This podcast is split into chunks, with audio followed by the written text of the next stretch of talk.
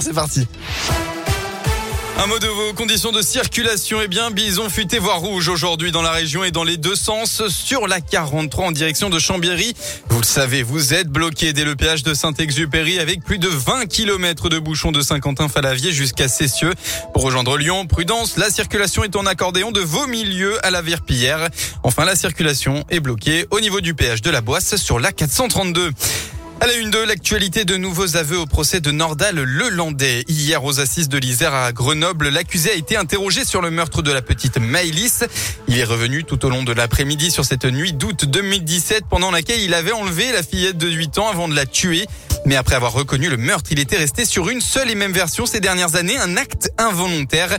Hier, l'accusé a finalement avoué avoir tué volontairement Maëlys, Léa Dupérin. Oui, une phrase prononcée en toute fin d'audience, interrogée par son propre avocat, Nordal Lelandais déclare J'ai volontairement donné la mort à Maëlys, je le reconnais. À peine une heure auparavant, l'accusé s'était pourtant contenté de dire Je lui ai donné des coups, ils étaient volontaires, ce n'est pas un accident, mais je n'avais pas l'intention de lui donner la mort. Pas de quoi satisfaire donc les avocats de la famille pour qui Nordal Lelandais n'est pas au clair avec les faits. L'accusé avait par ailleurs persisté sur le fait que Maëlys était montée dans sa voiture sans qu'il ne la force avant de lui donner des coups. Il a finalement reconnu l'avoir enlevée. Il dit avoir repensé au meurtre d'Arthur Noyer, d'avoir paniqué, mais dit ne pas se souvenir notamment des derniers mots de la fillette. Enfin, Nordal Lelandais dément avoir eu des motivations sexuelles ce soir-là, bien qu'ayant reconnu plus tard avoir agressé sexuellement deux de ses petites cousines. Vous pouvez retrouver le résumé de cette journée d'audience sur radioscoop.com. procès entre dans sa troisième et dernière semaine lundi et doit se terminer vendredi prochain.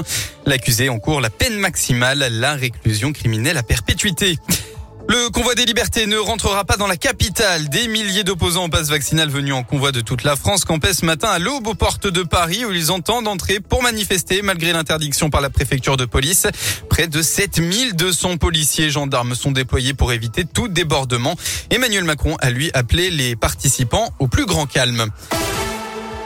On passe au sport en football. C'est ce qu'on appelle le match de la dernière chance. L'OL affronte Nice ce soir pour le compte de la 24e journée de Ligue 1. Ce sera à 21h et sans Jérôme Boateng. Le défenseur a été mis à l'écart du groupe par le coach Peter Bosch pour des raisons disciplinaires.